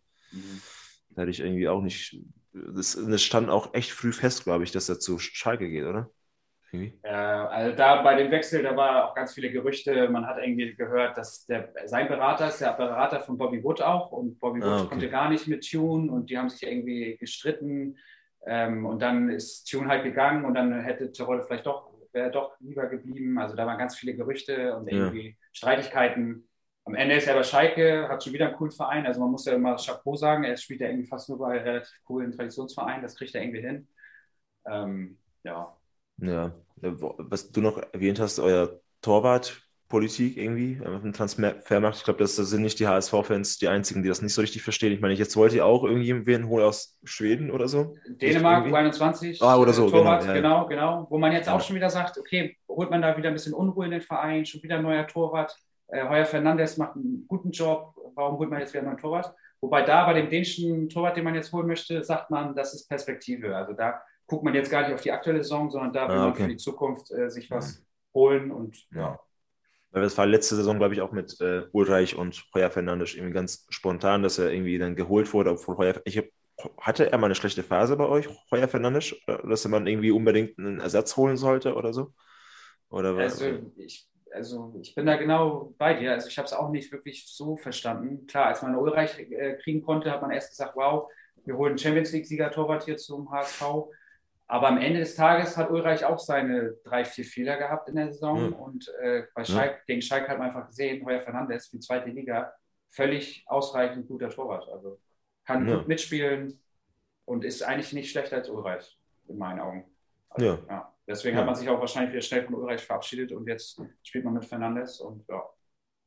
Ich, ich hatte noch mal eine Frage, weil ich meine, ihr habt ja jetzt ja auch ohne Namen verkauft und Wagnermann ist ja auch ein ziemlich talentierter Spieler. Wollt ihr den oder steht er auch noch auf der Verkaufsliste oder bleibt er die Saison bei euch? Also bei Wagnermann ähm, sind sehr viele Interessenten noch im Gespräch. Jetzt, äh, ich glaube, hier Brentford, also England, die, die sind sehr heiß auf ihn. Ähm, und ich glaube, da war so der aktuelle Stand, wenn ein gutes Angebot reinkommt, dann wird man da noch drüber reden. Aber ansonsten möchte man ihn natürlich gerne halten. Ein sehr talentierter Spieler, wie du sagst. Hm. Halt auch sehr viel von ihm. Aber man muss natürlich auch gucken, was die Finanzen sagen. Und Glatzel hat auch eine Bundesliga-Vergangenheit, ne? Der hat doch Genau. auch bei Mainz, Mainz, gekickt. Mainz, ne? genau. War bei Ja, Mainz und jetzt zuletzt war er bei Cardiff City in genau. England. Mhm. Aber genau, war bei Mainz auch, sag ich mal, Ergänzungsspieler, Stürmer kam dann immer noch mal rein. Ja. Ja, Ja. okay. Also ich meine, es wird echt sehr interessant, finde ich, äh, jetzt am Freitag. Ähm, Also beide Teams gut gestartet. Ich glaube, das wird echt ein Offensivspektakel. Und, und bei euch gibt es ja auch schon, also bei, gegen, gegen, gegen St. Pauli gibt es schon äh, Auswärtsfans im Stadion, ne? Robin, da, beziehungsweise da gibt es auch schon, glaube ich, 5% der Tickets, irgendwie 500 oder so, Ja. 400 oder irgendwie sowas, dürfen schon reinkommen. Du, du hast kein, keine Karte bekommen. Ich habe keine Karte bekommen, ne. Aber Ja, ich will, also ein Kumpel von mir, der, der ist immer ganz heiß und der kann vielleicht irgendwelche Regeln. Bei mir wird es vielleicht spontan noch was machbar sein. Mal schauen. Ja, ja. Wie sieht es bei euch aus? Ihr seid muss- da? Ja, also ich, ich bin da. Bei Tom müssen wir noch hoffen, wie es, wie es ist. Vielleicht kommt, kommt da noch ein Mitgliederverkauf, also irgendwie kann man noch eine Karte auf ihn überschreiben lassen, wenn, wenn ein Bekannter nicht kann. Aber er, er hat erstmal keine Karte bekommen, weil bei St. Pauli zuerst die Dauerkartenbesitzer ähm, ähm, Vorverkaufsrecht hatten und ähm, da bin ich, glaube ich, in unserer Runde der einzige Glückliche, der eine Dauerkarte hat. Deswegen Ja, konnte ich. Aber Und noch weiß man auch noch nicht, was die endgültigen Zahlen jetzt sind. Ne? Die können ja, könnte ja noch sein, dass noch Kontingente freigeschaltet werden. genau, Das bleibt auch noch abzuwarten. Genau, das fand ich auch ganz interessant, dass jetzt irgendwie Tickets verkauft wurden, ohne vom Gesundheitsamt wirklich eine, also so wie ich informiert bin, zumindest eine endgültige äh, Grenze. Äh, also wir wissen eigentlich gar nicht, wie viele rein dürfen. So, vielleicht dürfen, also es wurden, glaube ich, erstmal 8.900 für gegen Kiel verkauft. Es kann aber sein, so wie ich das verstanden habe, dass vielleicht im Laufe der Woche diese, diese Kapazität nochmal erhöht wird. Bleibt, bleibt abzuwarten. Ich glaube, wenn das erhöht wird, dann müssen natürlich die, durch die 5%-Regel, die jetzt aktuell durch Corona ähm, in, in Kraft wohl ist, dürfte auch der HSV noch einige Karten abbekommen. Vielleicht kommst du dann da rein. Bist du bist schon gewesen bei uns am Milantor, Robin? Oder was sind da? Tatsächlich, äh, ich war bei euch im Stadion, aber nicht beim HSV-Spiel. Ich war Nicht mal, äh, was, äh, was war das? Ich glaube, Pauli Fürth habe ich mal, wo ich War das, war das nicht, ich kann mich nochmal, war das nicht irgendwie FSV Frankfurt oder so? Oder irgendwie sowas? Oder, oder Heidenheim, ne? Nicht Heidenheim? Heidenheim?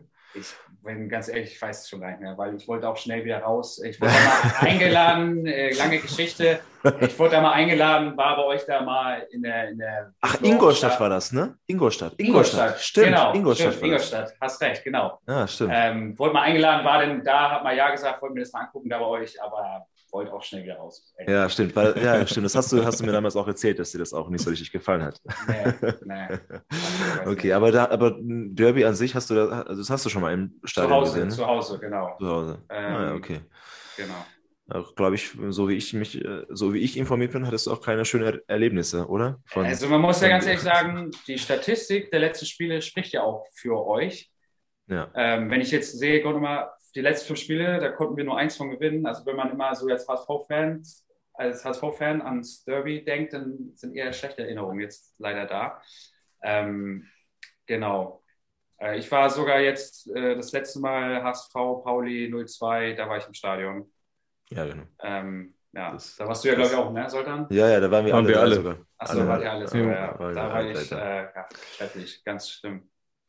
Ja, ja, das war wirklich auch, haben wir auch oft auch schon in dieser Sendung, in unserer kur kurzen Po- Podcast-Geschichte schon oft erzählt. Das war es, glaube ich, für uns alle das schönste Erlebnis, was wir jemals irgendwie, was wir mit so St. Pauli verbinden, irgendwie jemals erlebt haben. Also das war wirklich genial. Da nochmal, vor allem, wie das Spiel angefangen hat, kannst du dich bestimmt, Robin, auch noch erinnern. Eigentlich musste HSV in den ersten zehn Minuten 2-0 führen, 3-0 führen. Genau, genau. Hatten, glaube ich, So. einen Lattenschuss oder Pfostenschuss am Anfang. Ja, Pfosten. ja, Pfosten. genau. Ja, beides. Beides. Latten, Beides. äh, Beides sogar, äh, Latte, Latte Sonny Kittel, wie bei jedem Derby-Sieg. Also es ist auch super interessant. Wir haben in der zweiten Liga bis jetzt noch drei, also drei Derbys gewonnen gegen HSV und in allen drei Spielen hat Sonny Kittel die Latte getroffen. Es ist super krass, äh, es ist aber die Wahrheit. Und äh, einmal. Also wir wissen, wenn er am Freitag auch wieder die Latte trifft, ja, das Ding ja. ist gelaufen dann. Und es gab noch ein, ein, bei diesem 2-0 Derby-Sieg noch einen Pfosten vom auch irgendwie, wo er noch eigentlich einschieben muss und Ja. irgendwie, ja. Auf jeden Fall schwamm wieder ziemlich krass. Aber dafür war auch das schlimmste Erlebnis auch gegen den HSV, muss ich auch ehrlich zugeben. Diese 0-4, da war ich auch im Stadion und Ja, Ja. ja. genau, da wollte ich gerade zu sagen, das wäre so meine schönste Erinnerung der letzten Jahre. Ja.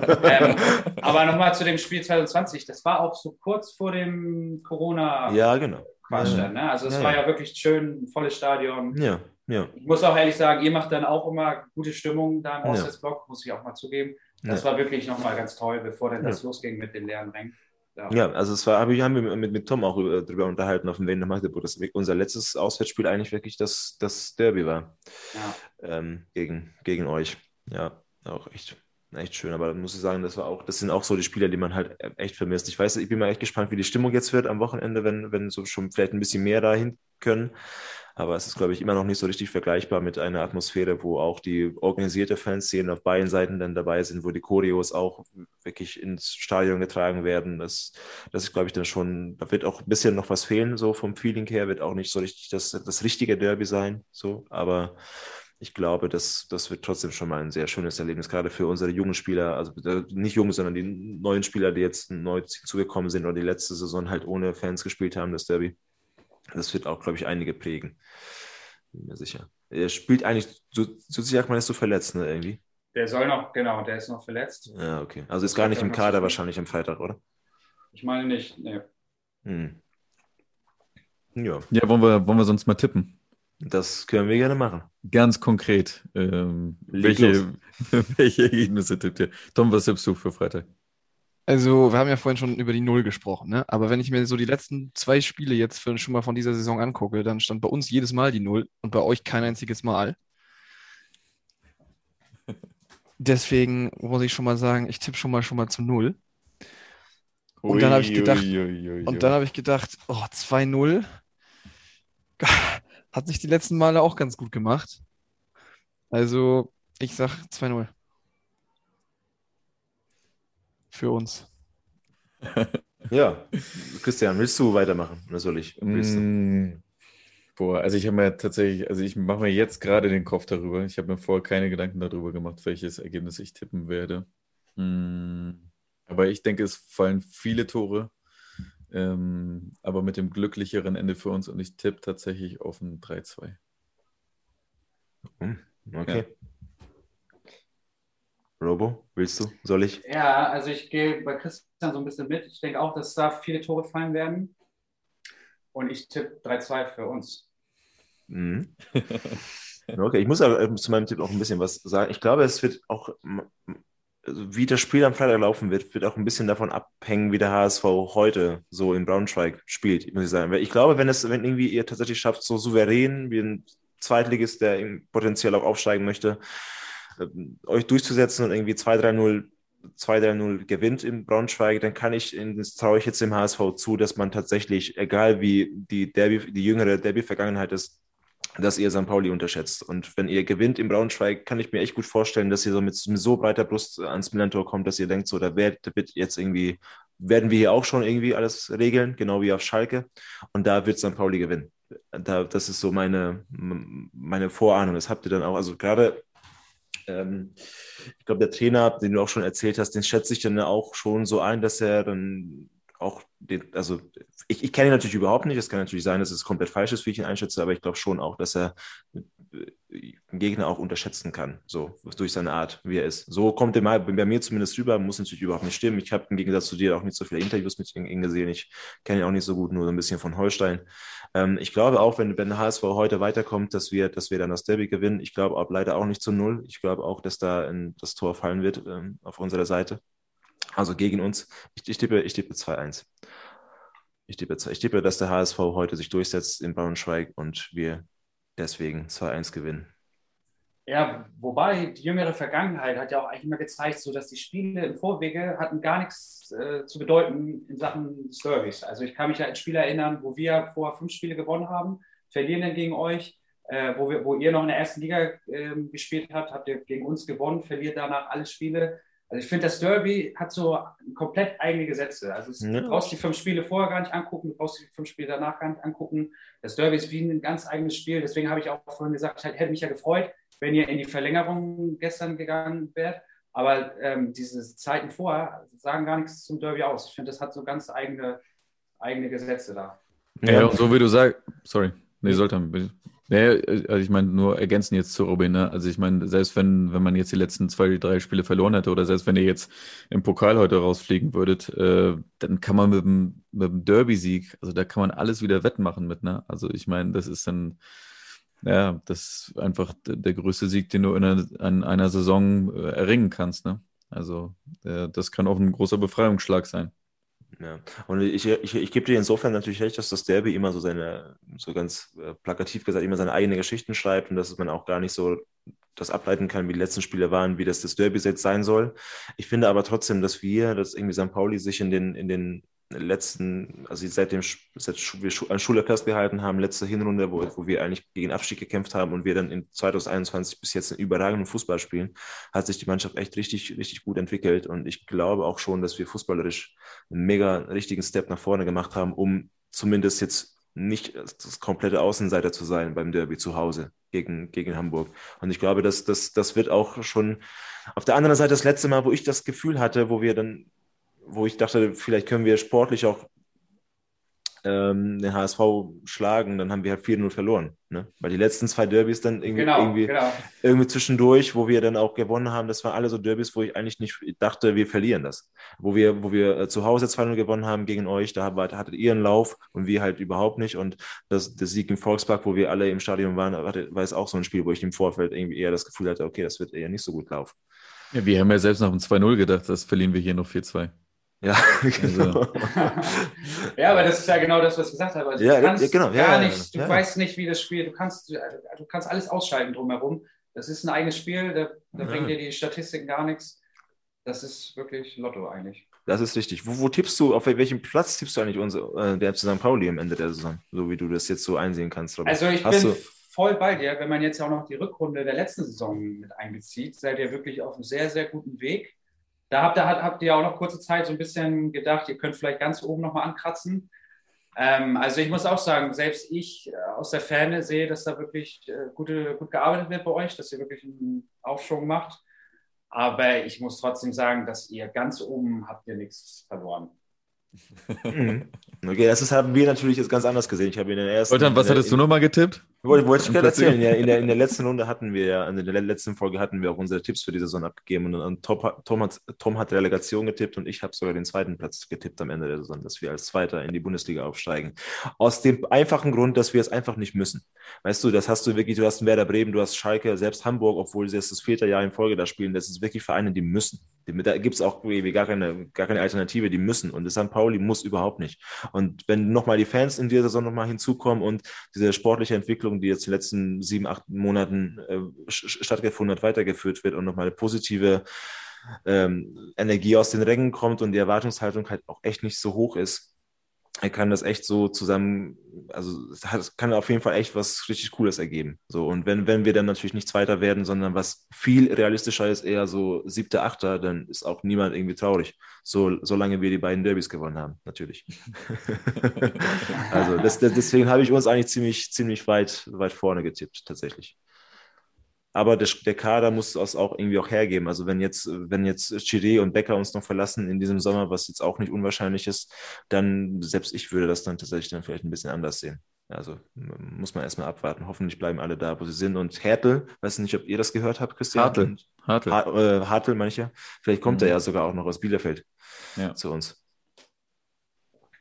Also Markt, Marktwert von 1,8 Millionen. Und irgendwie äh, wird jetzt gerade verhandelt, dass er ziemlich günstig dann zu uns kommt. Aber wir kaufen den oder als Laie? Ja, nee, nee, also äh, Ja, Transfermarkt sagt kaufen. Okay. und günstig. Und, Und günstig günstig. kaufen. Sehr gut. Auf, auf jeden Fall mindestens höchstens irgendwie 500.000 oder irgendwie sehr komischer Satz wird das Wir formuliert. müssen auf jeden Fall weniger als 500.000 zahlen. Genau, irgendwie sowas. Okay. irgendwie sowas. Ja, scheint Bornemann wieder einen guten Job zu machen. Ne? Ja, ja, das muss man ja auch sagen. Ich glaube, das ist ja auch etwas, was, was man auch beim, beim HSV halt irgendwie lernen muss, auch wenn die Ansprüche durch die Vergangenheit riesig, sind, dass man jetzt auch nicht zwingend irgendwie jeden Sportwortstand, wenn man nicht aufsteigt, wieder austauscht oder den Trainer austauscht, weil irgendwie, das, hast, das haben wir St. Pauli ja auch hinter uns. Wir hatten auch jetzt eine Phase mit Holger, Stanislawski noch ganz früher, wo wir lange Zeit nur einen Trainer hatten und dann immer wieder, wenn jedes Jahr ein anderer Trainer kam, eine andere Philosophie gebracht hat, kehrte auch nie irgendwie Ruhe in den Verein ein. Und Ja, obwohl genau. ja, Und Wir vor allem, jeder Trainer möchte halt dann auch wieder andere Spieler, Ja, genau. System und dann musst du wieder die ganze Mannschaft umrempeln. Ähm, und das bringt natürlich langfristig auch nichts. Ne? Das sehen wir halt bei uns, dass es da immer ganz schwierig ist. Jetzt hat Walter wieder eine ganz andere Spielidee, mit der er spielen möchte, muss wieder ganz anderes Personal haben. Wir haben noch einen Jasula, den wir jetzt abgeben müssen, den Ja. man gar nicht mehr haben möchte, wo man sich auch wieder fragt, wieso hat man den überhaupt geholt? Ja, weil der vergangene Trainer hat halt eine andere Philosophie als der neue Trainer. Ja. Da passt er noch rein, jetzt passt er überhaupt nicht mehr rein, weil er einfach viel zu langsam ist, viel zu behäbig. Äh, Wir haben noch einen Toni Leistner bei uns äh, auf der Bank sitzen, den man auch gerne ab, ab, abgeben möchte, der auch einfach viel zu langsam ist, weil Tim Walter halt mit so schnellen, auch schnellen Innenverteidiger spielen möchte. Und dieses Ganze, jede Saison wieder neu umstellen, neue Spielidee, das bringt halt langfristig nichts und das sehen wir halt jedes Jahr bei uns. Ja, und damit kommen wir zum Ende äh, dieser Folge, dieser sehr speziellen achten Folge als Vorbereitung ähm, auf das Derby am Freitag. Vielen, vielen lieben Dank, Robin, dass du heute dabei warst. Es hat sehr viel Spaß gemacht. Ich äh, spreche hier im Namen von uns drei, wenn ich Ja. sage, dass es eine tolle Folge war und äh, dass wir uns vielleicht freuen würden, wenn wir das vielleicht nochmal zu einem anderen Zeitpunkt, also dann äh, zum Rückspiel vielleicht nochmal wiederholen. Ja, gerne. Also immer wieder gerne. Hat Spaß gemacht, kann ich mir zurückgeben. Und ich bin richtig gespannt aufs Derby. Immer tolle Spiele, tolle Erinnerungen, tolle Streitigkeiten auch mit, mit Leutern via WhatsApp. Also, aber so eine positive Rivalität, das ist doch genau das, was wir alle toll finden am Fußball. Das gehört dazu. Und ja, ich bin Ja. gespannt, freue mich. Sehr gut, vielen Dank. Also vielleicht streuen wir ja nochmal eine kleine Reaktion nach dem Derby in der nächsten Folge von dir ein, äh, je nachdem, wie es ausgegangen ist. Wie es ausgeht, Äh, genau. vielleicht Ja, genau. Auch, noch- auch, noch, mal- auch, noch mal Sprachnachricht. von, auch nochmal von meiner Seite auch echt ganz, also Feedback an Robin, richtig cool. Hat richtig, richtig viel Spaß gemacht, dass du da warst. Äh, Hast auch wirklich richtig ähm, äh, gut erklärt, so was bei euch jetzt so der Fall ist. Also, war echt top. Aber Ja. hoffe, ich, hoffe ich natürlich trotzdem, dass du äh, Freitagabend vielleicht ein bisschen traurig sein wirst. Das ändert sich nichts an der Tatsache. Wir werden es sehen. ja. Ja, okay. Also äh, für euch da draußen natürlich, ähm, falls ihr uns Anregungen, Kritik, ähm, konstruktiv natürlich äh, schreiben wollt, dann könnt ihr das äh, auf zwei Wegen tun. Entweder per Mail äh, an ifyoucanhearus at gmail.com oder auf unserem Instagram-Account ähm, auch ifyoucanhearus. Also schön, dass ihr dabei gewesen seid. Ähm, auf ein gutes Spiel am Freitag. Macht's gut. Bis dann. Tschüss, tschüss. Tschüss. Hamburg, ist, Hamburg ist braun-weiß. Tschüssi. Nur der HSV. Ciao, ciao. Ciao. So, fertig.